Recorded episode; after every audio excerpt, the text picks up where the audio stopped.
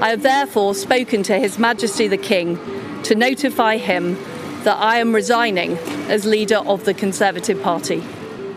La primera ministra británica, Liz Truss, ha durado solo mes y medio en el cargo y vuelve a asumir al Reino Unido en el caos. El país vive en la inestabilidad y el desconcierto desde el Brexit, aprobado en referéndum en 2016. Seis años después, está en su punto más bajo. Es viernes 21 de octubre. Soy Íñigo Domínguez. Hoy, en el país, ¿vuelve Boris?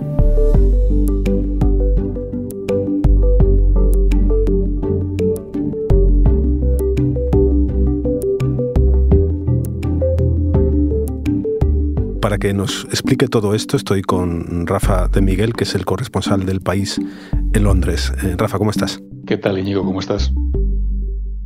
¿Tú habías visto un mandato tan breve como el de Liz Truss en, bueno, en los años que llevas cubriendo la política británica y en, toda tu vida? No, Liz Truss era la ministra de Exteriores de Boris Johnson y cuando se convocan las primarias después de la dimisión del primer ministro, no era precisamente la favorita.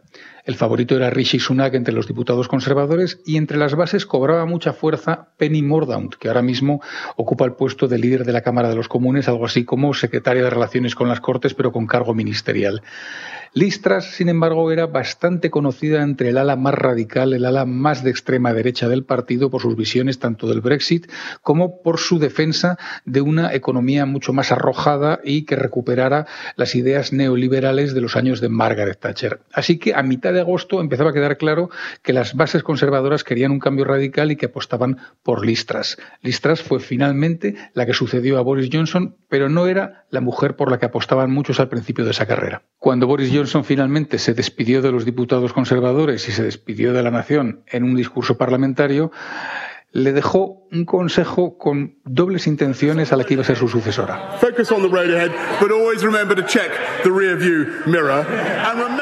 Hemos oído a Boris Johnson que le recomendaba a Liz Truss que mirara el espejo retrovisor. ¿Qué es este espejo retrovisor? Un retrovisor para mirar el pasado atormentado del Partido Conservador que desde que metió el veneno de la cuestión europea y del Brexit en sus debates internos, ha vivido una guerra civil sin cuartel que le ha llevado a cambiar una y otra vez de primeros ministros y de líderes sin tener muy claro cuál es finalmente la política que puede ofrecer a los británicos.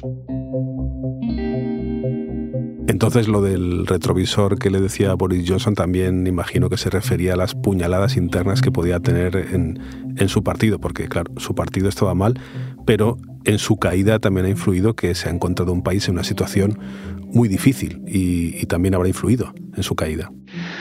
Pues se encontró un país bastante decepcionado y bastante amargado después de una larga pandemia como había ocurrido en, el resto del mundo, pero con una gestión más que eh, eh, dudosa por parte del equipo del primer ministro Boris Johnson y sobre todo con el escándalo de las famosas fiestas en Downing Street durante el confinamiento que habían provocado la sensación generalizada de que el primer ministro era un, por decirlo claramente, un sinvergüenza que no se atenía a las reglas que sin embargo imponía al resto del país. Es decir, había una sensación de crisis política y moral general. Y a eso se, unía una situación muy delicada económicamente, con un montón de huelgas, con una inflación galopante y con una recesión económica a las puertas.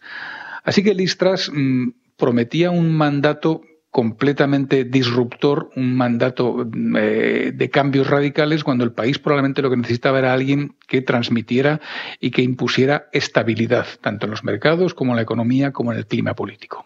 ¿Y cuando empezó, cuál fue su primer mal paso? El primer mal paso fue mm, definitivamente el anuncio por parte del que entonces era su amigo, aliado y ministro de Economía, Kwasi Kwarteng, de un plan de rebaja de impuestos descomunal histórico que suponía más de 60.000 millones de euros, es decir, un agujero considerable en la deuda pública, en las cuentas del Estado, sin que hubiera eh, acompañándolo un informe claro sobre cómo el gobierno tenía intención de seguir rebajando, que por ley están obligados a ello, la deuda pública en proporción al PIB y cómo iban a seguir equilibrando las cuentas. Los mercados reaccionaron de un modo muy nervioso, la libra se desplomó, también se desplomaron los bonos de deuda pública y ese podemos decir que fue casi el principio del fin del mandato de Listras. But I'm not going to cut the additional rate of tax today, Mr. Speaker. I'm going to abolish it altogether.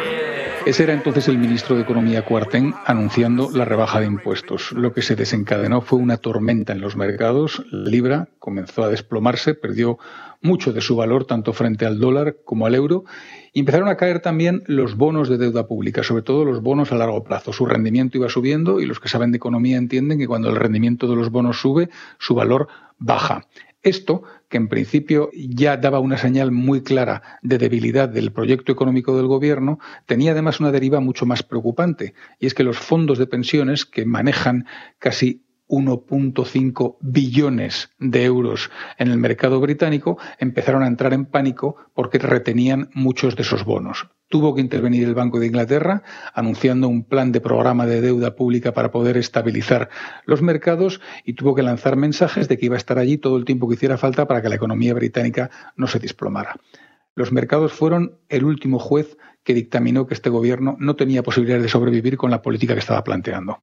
Y en el breve mandato de esta mujer todo ha pasado muy rápido y también fue muy rápido que, que dio marcha atrás, ¿no? Sí, porque se dio cuenta inmediatamente después de que lo transmitieran tanto el Banco de Inglaterra como las instituciones económicas como los propios diputados conservadores que o daba marcha atrás o no tenía nada que hacer. No contaba con el apoyo ni de esas instituciones ni de los inversores y sobre todo tampoco el de apoyo de los diputados conservadores que comenzaban a ver cómo el mensaje que se transmitía a la ciudadanía era un mensaje obsceno de un partido conservador que se dedicaba a favorecer a los más ricos rebajándoles los impuestos mientras el resto de la población estaba sufriendo una crisis del coste de la vida que amenazaba cada vez más la supervivencia de muchos hogares británicos. Y sin embargo, Listras, eh, dentro de este torbellino, mm, se seguía agarrando a, su mandato y, bueno, en el Parlamento la escuchamos decir el otro día que ella era fuerte.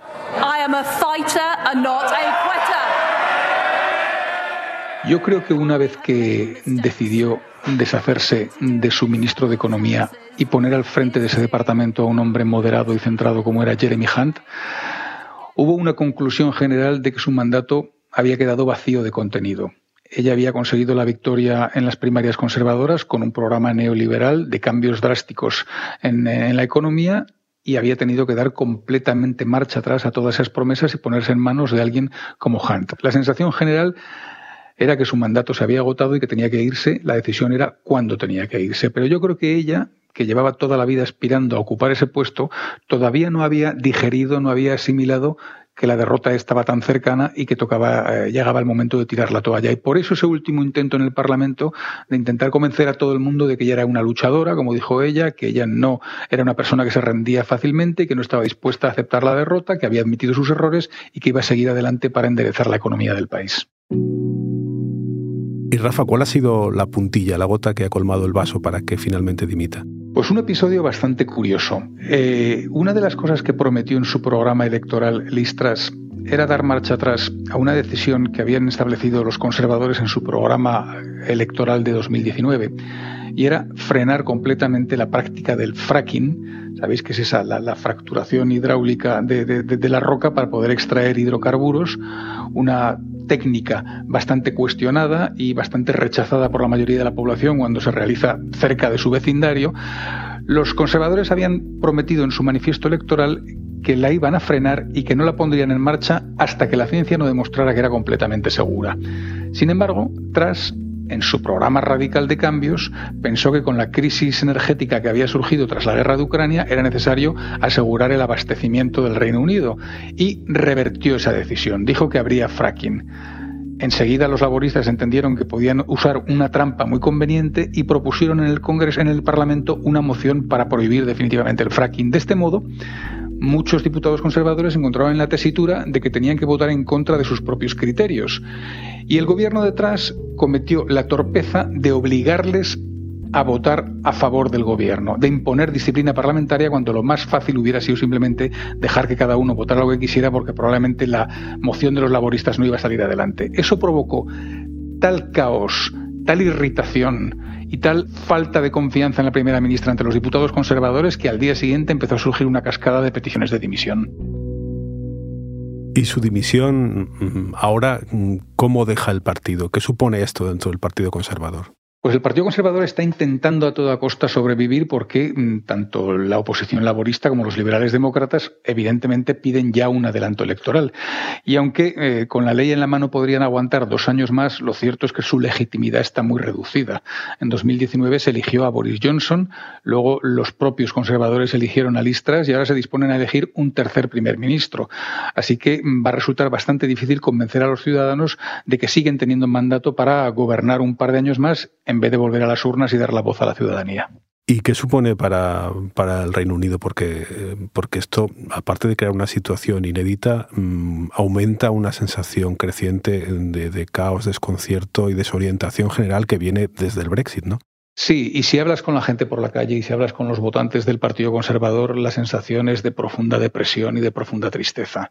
Yo creo que la gente que tiene eh, un poco de conocimiento del mundo exterior, la gente que, está informada y documentada, es plenamente consciente de que ahora mismo el Reino Unido está haciendo un ridículo internacional y no reconocen a su propio país, no reconocen a un país que mm, ha tenido grandes cosas que ofrecer al resto del mundo durante las últimas décadas y que en estos momentos pues aparece casi como un internacional aislado y en una situación además económica muy delicada. Sí, de hecho en la prensa británica han aparecido ya menciones, a veces sarcásticas, comparando el país con, con Italia, es decir, con, con esos momentos caóticos de Italia, pero que Italia más o menos lo lleva en su rutina, ¿no?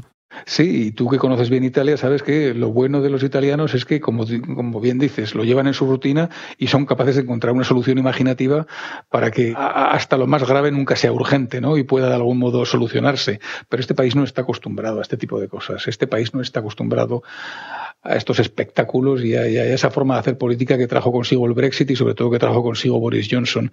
Y desde luego los mm, políticos conservadores podrán pensar que aquí no ha pasado nada y pueden seguir adelante con un nuevo líder, pero en el resto del país la sensación es de un bochorno generalizado. Y Rafa, lo que todos nos preguntamos ahora, ¿qué va a pasar? Eh, ¿quién, ¿A quién van a poner? ¿Va a ser una cosa rápida o puede haber elecciones? ¿Y quién podría sustituirla? A ver, de momento lo que se empieza a diseñar en el Partido Conservador es un proceso de sustitución muy rápido. De hecho, pretenden tener nuevo primer ministro o nueva primera ministra para el viernes 28 de octubre. En principio, el mecanismo de elección tiene dos fases. En una primera fase se van haciendo una serie de votaciones consecutivas entre los parlamentarios para ir descartando candidatos hasta que solo quedan dos. Y esos dos son los que luego se presentan ante las bases y se someten a un proceso de primarias. Como esto lo quieren hacer en el plazo de una semana, tiene que ser todo muy acelerado. Es muy probable que el número de avales mm, que exijan a cada candidato para poder presentarse, el número de, diputados que le respalden, sea muy superior a los 22 que exigieron la última vez. Podría ser hasta 50 o más para poder eh, eh, quitar a muchos de los candidatos imposibilidades y acelerar todo el proceso. Y luego es muy probable que en el último día haya una votación online entre las bases. ¿Quiénes pueden ser? Pues además de haber surgido los candidatos que ya se presentaron en las primarias anteriores, el ministro de Defensa Ben Wallace, se habla de él, se habla también de Penny Mordaunt de nuevo, se habla otra vez de, de Sajid Javid, del exministro de Economía, del propio Rishi Sunak, que también fue ministro de Economía y uno de los que provocaron la dimisión de Boris, e incluso se habla del propio Boris Johnson, que tendría muchas posibilidades entre las bases y que todavía sigue siendo añorado con cierta nostalgia de victoria electoral por los diputados que no tuvieron ningún problema en deshacerse de él. De hecho, Así se despedía curiosamente Boris Johnson del Parlamento con una frase muy premonitoria. Hasta la vista, baby. Pero Rafa, ¿me estás diciendo que Boris vuelve? Pues en un mundo normal te diría que eso me resulta prácticamente imposible. En el panorama político actual del Reino Unido no me extrañaría que fuera el titular de dentro de una semana. Muchas gracias, Rafa. Seguiremos leyéndote para ver eh, que nos cuentes cómo acaba todo esto. Un abrazo. Un abrazo muy grande.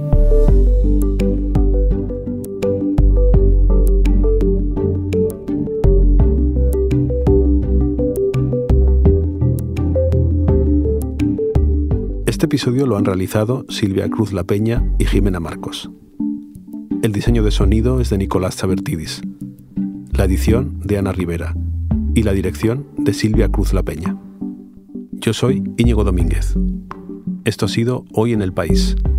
De lunes a viernes volvemos con más historias. Gracias por escuchar.